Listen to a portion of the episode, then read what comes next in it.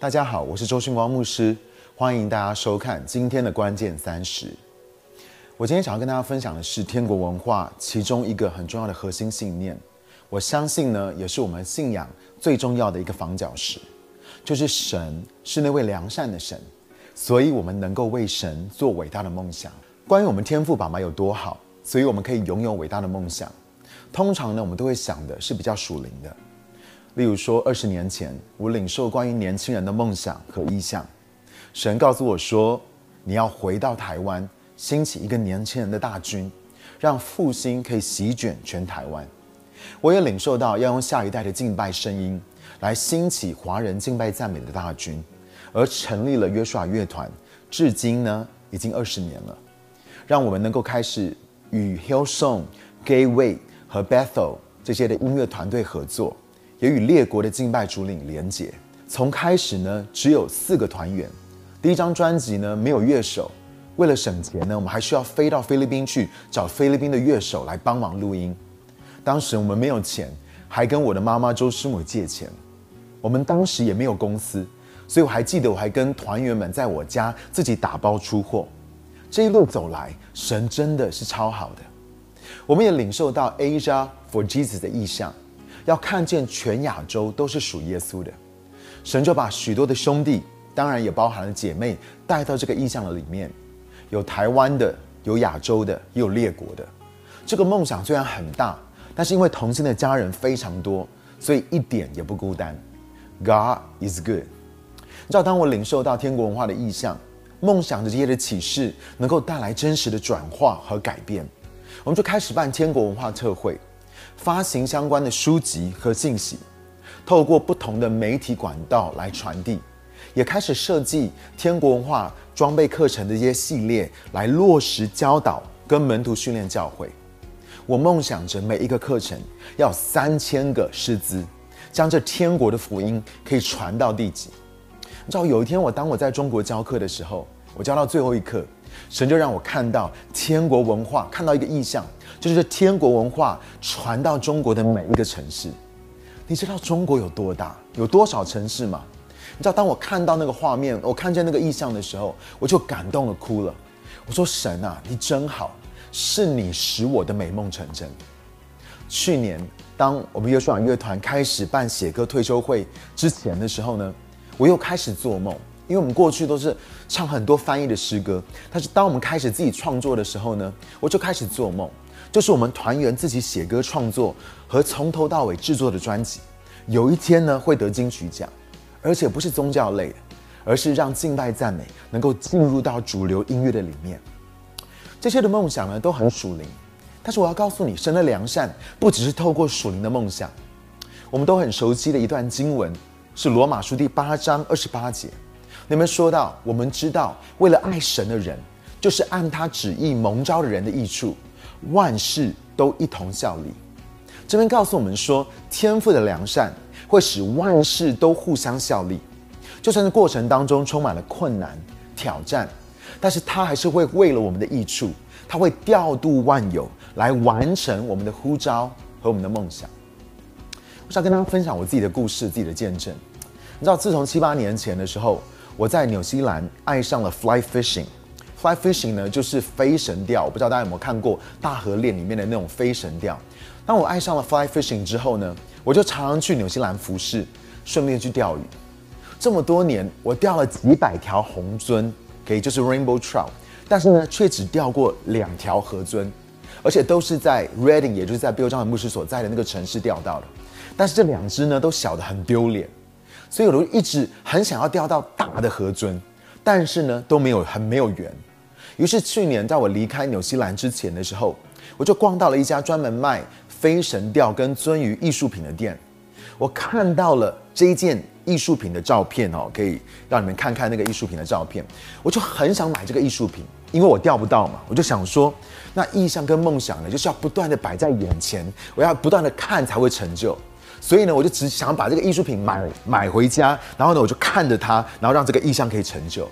后来呢，我就直接找那个艺术家。帮我做一只河尊跟一只红一条红尊，谈好价钱之后呢，河尊就托纽西兰分堂的牧者帮我带回来。可是红尊他来不及，所以呢，我就请他做好的时候再寄来台湾。但是呢，他却做成了两条河尊，结果呢，他又补了一条红尊给我，多一条河尊呢，我跟他讲说，我不要再寄回去了，实在太贵，所以他就算我工本费。我就想说，那这样也好，反正河尊钓不到嘛，我就一条放在家里，一条摆在办公室。我心里想说，我这样天天看，天天宣告，才比较会成就。所以如果可以看，呃，你们可以看这张照片呢，就是在我家里面的时候，有一条呃河尊，然后一条红尊。结果在今年的天国文化特会过年的时候，我去纽约服饰，我就钓到了第三条，我开心死了。但是呢，在纽约钓鱼的时候呢，还发生了一件事情，就是我在钓具行在逛的时候呢，我就买了一些鱼蛋的假饵。因为那个颜色很特别、很奇怪，而且呢，在美国买又很便宜。我后来才知道啊，那个颜色特别到纽西兰人认为那个是根本钓不到鱼的，所以他们在当地才不屑做这种怪的颜色。我还买了一堆乱七八糟的那些彩虹的珠子，可以，所以我都可以给你们看哦那些的照片。我天真的认为呢，如果绑那些珠子，然后呢这样子的话就可以吸引这些鳟鱼的目光。反正呢，我心里想说就是越 bling bling 就越好。到纽西兰的第一天，我们去到旅馆，我就跟带我去钓鱼的叔叔跟他说：“哎，叔叔啊，可以请你帮我多绑那个几副，是上面绑一颗彩色的珠子，然后下面呢加一颗鱼蛋的假饵。这样子的话，我的线断掉的话呢，因为常常会断线嘛，这样我就不用浪费时间全都重绑，我们可以就把已经绑好的呢直接绑上去就好。你知道我想的很有创意，好像好像很有果效，但实际上效果真的很差。”我猜想，那个鱼看到那个钓组，一定觉得这是什么鬼东西，而笑到流眼泪。你知道，第一天呢，我们住的地方，因为在下大雨，所以就出浑水，水太浊了，所以鱼根本看不到假饵。你要知道，飞神钓的时候，那个假饵是没有味道的，所以如果它看不到的话，根本就没有办法钓。所以呢，我们就只好开车开一个一个半小时，去一条我去年跟叔叔我们钓鱼的记录是一天可以钓四十多条的鳟鱼的一条一条小河。但是你知道那一天好惨，我一条都没有钓到。叔叔这么厉害，也只钓到一条而已。然后呢，第二天当我们起来的时候，还是下雨，所以整个河呢水还是浊的。所以呢，我们就退房，开了一个半小时，直接搬到另外一条河的那边的旅馆住。我们就继续钓。那我们在一个桥下钓，去年我们在那个桥下的时候，我们钓好多鱼。但是叔叔呢，那一天一第二天一条都没有钓到，我也才钓到一条而已。后来我们就问当地人为什么会这样子？怎么去年钓那么好，为什么今年钓的这么差？我们才知道那边的鱼呢，平均是六月底的时候才会从湖里面回流到河里面繁殖。所以现在因为是六月初，河里面根本就没有什么鱼。你知道，当我听到的时候，我超级挫败。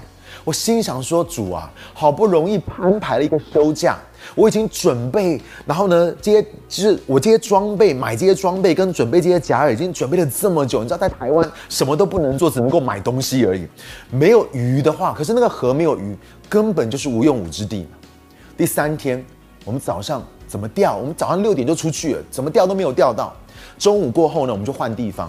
我走的已经脚快断了，也还是没有钓到。叔就说。那这样好了，我们换到更下游，离湖近一点的地方试试看。你知道我真的很沮丧，我心想说随便了，啊，反正都钓不到嘛。开车开到那边那个地方的时候呢，就碰到一个纽西兰的阿贝，他刚钓鱼回来，他就告诉我说：“哎。”下面大家在下面都没有钓到，你们不要去浪费力气，不要往下走了。不过你知道吗？有一条小河，你们可以这个就是一条小路呢，可以去到另外一个钓点。所以他说你们可以去那个地方试试看，搞不好那个地方有鱼。但是你知道吗？我已经走了三天了，我真的没有什么信心。到了那个地方的时候呢，这一次我杆子一挥，钩子直接挂底断线，我差点不要脏话了。我好想说，哎，叔叔啊，怎么这个跟之前我几年来的时候，每一年来的时候差这么多啊？你到底在带什么东西啊？但是你知道，因为他跑到很远的地方在试了，所以呢，我就也也也跟他讲不到话，我就只好很不爽的拿出之前绑好线的钩子，绑在我断线的地方，我就选了一个超级怪颜色的淡的假饵，然后因为我有点自我放弃了，叔叔呢在这个地方也钓不到。而我也懒得在那地方钓，我很怕，害怕说我一甩竿，然后又挂底，我又要重绑，所以我就跟叔叔说啊，叔叔啊，我们还是回到桥下吧，天快黑了，在那个桥下那个地方呢，通常是日出跟日落的时候比较容易钓到。但是呢，我这个绑了怪珠子的钓主真的是超级蠢的，所以呢，我就想请叔叔帮我把珠子拿掉，再重绑。因为我心想说，如果我们去到桥下，桥下那么多人看到我这种超级愚蠢的钓组的时候，他们会笑我。所以我就说，叔叔，你可以帮我重绑。叔叔说，OK，你知道吗？我刚才在那个地方呢，捡到一个小虫的假饵，我给你给大家看一下那个小虫的假饵。他说，我帮你把这个小虫的假饵绑在上面，因为都要绑两个钩子嘛，绑在上面。然后呢，你那个怪颜色的蛋呢，就绑在下面，好不好？我就说，哦，好啊，就是那种随便，已经完全放弃了。出到桥下的时候呢，叔叔还是都没有钓到，我也很累了。就在太阳下山的半个小时之前呢，我的浮标突然一沉，我钓到了一条三磅的红鳟。然后呢，后来我又走回河中，没有过多久，我又再中鱼了。这一次更大，是三点五磅的红鳟。他们都是吃到刚刚我在那个地方，就是记得断线的那个地方捡到叔叔捡到那个小虫的假饵，我就好开心。我心里想说，哇，捡到的小虫小饵这么有用。拉上把那个鱼拉上岸之后呢，我又回到河中继续挥挥竿。太阳下山，天都已经黑了，叔叔就走到岸上，就开始走上岸，然后说：“哎，我们回家了，看不到了啦，鱼看不到你的饵了。”啦。”然后我就想说：“OK，我就最后挥了一竿。”等叔叔走回去，回过头来一看的时候，我又中鱼了。我就拿着杆子撑着鱼，慢慢的往岸上走。因为鱼真的很重，在水里很难捞它，所以呢，我就只能够想办法，因为那个水到我的腰嘛，就把它拖上岸。我只看到鱼的黑影，因为天已经很黑了。等到这些鱼慢慢靠近的时候，我吓到，竟然是一条大河尊。然后他们呢？你要知道，大河尊在那条河里面是非常稀少的。叔叔在那个地方钓了十年，在那个地区的三条河都没有钓到过。就算有钓到过的话呢，也断线，就是从来没有拉上来过。然后呢，因为他们说河尊他们是超级狡猾聪明的，他们喜欢在黑暗当中行动。所以呢，当我钓到的时候，因为我从来没有钓到，在那个地方钓到，我就拉得很紧张，我超级怕断线的。好不容易呢拉上岸，一量。结果是五磅，超大的，我开心的不得了。所有前几天晚上的那种挫折、失望、沮丧都一扫而空。然后呢，另外呢，还有我那一天我们钓了，我钓了两条河尊，很大的河尊，然后还有一条啊，对不起，两条红尊，然后一条河尊。然后周一呢，林良特会玩的时候。我在另外一条河，我又钓到一条五点五磅的河尊，可以，所以你们可以看到我在另外一条河的时候呢，五点五磅河尊的那张的照片。所以我就跟你讲嘛，就是你要不断的看那个意象，不断的宣告，你就会钓到。礼拜三的时候呢，我们又要回到那条桥下的大河，因为车位不够，离奥克兰又超过四个小时的车程，所以就有一对 CEO 的夫妇，也是我们分堂资深的童工，他们特别延期一个大生意的开会。就帮我在西安的爸爸妈妈还有他的阿姨，所以男生去钓鱼的时候呢，他们就在女生去观光，他们就是空出时间来服侍我们。我们到了桥下，我们整个傻眼。原来当我们周末在奥克兰带特会的时候，那个地方一直在下超大的雨，所以就出浑水，根本就没有办法钓。我很想要在桥下钓到鱼给那对 CEO 的夫妇看，但是整个下午呢，甩的手都快断了。可是水是泥水。鱼根本就看不到饵，所以呢，甩了大概一两个小时之后，只好休息。隔天早上呢，通常桥下是最多人在钓鱼的，但是那一天早上却一个人都没有出来，因为所有的人都知道钓不到鱼的。但是呢，我就是想钓嘛，所以我想说，好不容易从台湾来到这个地方了，就算所有的人都放弃，我也想要试试看。所以我一早六点我就起来钓，我一个人站在河边，我拼命的甩，我心里面只有一个念头。我说神啊，随便给我一只一条鱼就好了。那对 CEO 的夫妇呢，他们今天就要回奥克兰了。为了纪念他们的辛劳，让我钓一条鱼给他们看吧，也顺便让他们可以吃到鱼。甩了一个小时，突然浮标一沉，我扬竿中了一只超大的鱼，但是水很浊，所以根本就看不到，而且鱼冲得很快，我感觉好像不是那个鱼不是正吃，而是勾到它的身体。跟大家解释一下。通常如果是鱼正吃的话呢，你可以比较容易控制鱼的头，所以呢就比较好拉。如果是你扬竿的时候，你勾到的不是它的嘴巴，而是你勾到它的它身体的话呢，鱼就会不受控的乱游。所以呢，通常如果你不是正吃的话，三磅的鱼感觉就会像五磅，五磅的鱼感觉就会像十磅。我通常都是因为不是正吃，就是勾到身体而断线。我心里想说，完了，不是正吃，那只鱼呢就开始往下游游，开始往下游冲。我也开始呢在河里面往下游狂跑。你知道我跑了一百多公尺，你知道吗？因为我看不到前面，因为都是泥水嘛。我在那个水的里面、溪的里面的时候，我看不到，其实是很危险。但是我就是不想要放弃这条鱼，所以我就跟着它一起往下跑。我跑了一百多公尺哦，我就是在一个急流区的前面。我知道鱼一旦进到急流区的时候呢，铁定是断线的，所以我就开始撑住我的杆子，开始用力的收线。我收到我的手跟我的脚都快要虚脱了，那条鱼呢才慢慢的靠近。你知道，当它靠近的时候，我一看，原来我勾到一条五点五磅河尊的肚子。我看到的时候，我超紧张的，我紧张到不行。好不容易，我手脚并用，我费尽了所有的力气，失败了好多次，要往它，它又游走；往它要游走，失败了好几次，我才终于最后一次把它网起来。当我把它网起来的时候，我整个人坐在地上，是全身虚脱的。可是你知道吗？那对 CEO 的夫妇刚好起床走出来的时候，就看到这一幕。他们兴奋的不断的跟那条鱼拍照。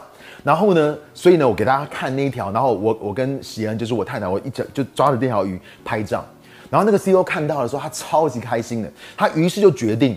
当天呢，要我跟带我去钓鱼的叔叔陪他一起去钓巨航，选从头到脚全套钓鱼的装备。他说我下午也要跟你们一起去钓鱼，因为实在是超有趣的。那一天呢，我钓到何尊的事情，因为 CEO 跟呢啊这个那个 CEO 的弟兄呢跟钓鱼行的员工说，所以就被放在他们的网站上面。因为太稀奇了，所以传遍了整个城镇。然后呢，当天我去到任何地方的时候呢，他们就会问说：“哎，你是不是在桥下钓到的那个人？是不是在桥下钓到那个人？”当天晚上呢，我们他们在回奥克兰之前呢，我们就请餐厅料理这只鱼，然后一起吃了那条河尊。我这辈子，我告诉你，我钓了这么多条红尊，我从来没有吃过河尊。我觉得怎么会有这么好吃的鱼？我说神啊，你真的超好的。你知道神在这个过程的里面，神就对我说：“他说钓鱼呢，就好像人生。”就好像是跟随我的旅程，在过程的里面呢，可能会充满了挫折、沮丧跟失望。神说：“你知道我如何完成你这个不怎么属灵的梦想？”他说：“如果你不去纽约服饰的话呢，你就不会买到那个奇怪颜色的珠子跟鱼蛋的假饵。”他说：“你若不是前三天都钓不到，然后你去到一个地方，然后勾到石头断线。”他说：“如果你不事先把那个怪珠子跟怪颜色的蛋绑好，放在你的口袋的里面，你断线的时候呢，也不会拿出来绑上。叔叔如果不是去到那个地方的话呢，也不会捡到那个虫的夹饵。他说：如果你不是用那个珠子都钓不到，你也不会在傍晚去到桥下之前的时候，请叔叔帮你重绑，但是却是用他刚捡到的那个虫，跟你在纽约买的那个怪颜色的蛋。”钓到了第一条跟第三条的大河尊，因为呢，你知道他们是怎么样上钩的吗？他们就是被上面那个虫所吸引，然后去咬下面那个怪颜色，他们这一辈子都没有看过来自于纽约的蛋。他说：“你知道我如何成就你的梦想吗？我使万事都互相效力，而最终叫你得益处。”然后神就问我说：“他说孩子啊，你在过程的当中，你是不是一直在质疑我的良善？”你是不是一直在心里面骂我？出浑水的时候，钓不到的时候，勾到地球断线的时候，被叔叔乱带走到脚快断掉的时候，你里面是不是一直在抱怨？你里面的 OS 是不是一直在说：神啊，我这么努力用心的服侍你，我好不容易休个假，你为什么就不帮忙一下？一直下雨干嘛？诸事不顺。哎，神啊，去年随随便便一天就钓个十几二十条的，为什么现在就是一条都钓不到呢？然而你不知道的是，我的良善却是在这一切的挫折、沮丧过程的背后运行。在你不耐烦、跟你不爽的当中，我还是调度一切的万有来为你这个不怎么属灵的梦想来效力。他说：“孩子，你钓到人家住在这个地方钓了十年都钓不到的鱼，而且还在一个礼拜在同一个地方连续钓到两条。”神说：“光是一条河尊，是不是比你钓到一百条红尊都还要爽？”我说：“是。”他说：“你知道，如果不是天暗出浑水，这两条河尊连出来都不会出来。”神说：“呢，我为了我的儿子，也就是你，调度万有，我让他下雨出浑水，天黑的时候把超级聪明狡猾的河尊引出来。他说：“不然凭你的技术，之前不是钓了七八年，都钓不到吗？”我就说：“神啊，我真的悔改。”你知道，我就想到彼得在遇见耶稣的时候，他前一晚整夜也打不到鱼。耶稣叫他说：“彼得啊，我要你开往水深之处下网打鱼。”你知道吗？圣经上告诉我们说，他所打到的鱼，连来帮忙的船都快要沉了。而当彼得经历到神的良善，一个钓不到鱼的渔夫，他钓到就是连船都快要沉了啊！他要网到这么多鱼的时候，这不是神的良善是什么？而当他经历到神的良善的时候，彼得最自然的反应就是他将他的生命委身于主，以至于耶稣对他说：“从今以后，彼得，我要使你得人如得鱼。”神说：“这就是我的良善，在跟随和服侍我的过程的当中，或许会有挑战、有攻击、有失败、挫折，会有沮丧跟失望的时刻。你也可能会不断的质疑我的良善，甚至你有可能会抱怨。但是孩子，我要你永远记得，我是你良善的父亲。我的恩典不但够你用，我也会使你从伟大对你来说很重要的梦想，一直到微不足道的梦想，我都会为你成就。”因为我是那位爱你的天父，神对我说：“你钓到了你梦寐以求的鱼是吗？我也必使你得人如得鱼。”你知道最后当我们离开的时候呢？那一天我们钓到好多好多的鱼。我放了一张照片给你们看，然后那张照片就是只要唯有超过八呃，对不起，唯有超过三磅的鱼，我们才留下来。然后呢，我们钓到好多好多的鱼。神在对我说：“永远定睛在我的良善的里面。”而且神也在对你说：“我要你向这个世界来彰显我的良善，让这些世人他们知道这一位爱他们的天赋到底有多好，让这个世代的人也会因着我的良善，他们可以勇敢的做伟大的梦想。”我要告诉你，这个时代是一个失去盼望，很多很多的这些年轻人，他们失去了做梦的能力，然而我却相信。唯有当我们真实的经历，当我们在领受了这个神是良善的神的这个启示的时候，我们能够帮助每一个人，我们周围的人能够再一次重拾那个勇敢做梦的能力。今天我要为你来祝福，我要为你来祷告，盼望我的见证，我所在经历到的神的良善，也会你也会亲身的去经历到。亲爱的主耶稣，我们感谢你，因为你是那位良善的神。阿爸天父，我赞美你，主，我为着每一个收看这个节目的人向你献上感谢，主，因为主你是他们良善的天赋，主，因为主你的良善要更多的向他们来显明。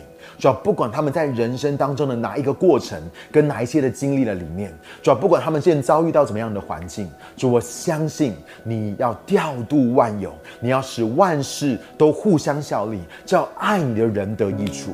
主要为着你的儿子，为着你的女儿来祷告，主要让他们经历到你的良善，让他们知道主你永远不离开他们。主要你是那位良善的天父，主要你永远都看顾他们，你是信实的主。我们将所有的。荣耀都归给你，这样祷告，奉靠主耶稣的名求，阿门。我是周春光牧师，谢谢你收看今天的关键三十，我们下个礼拜再见。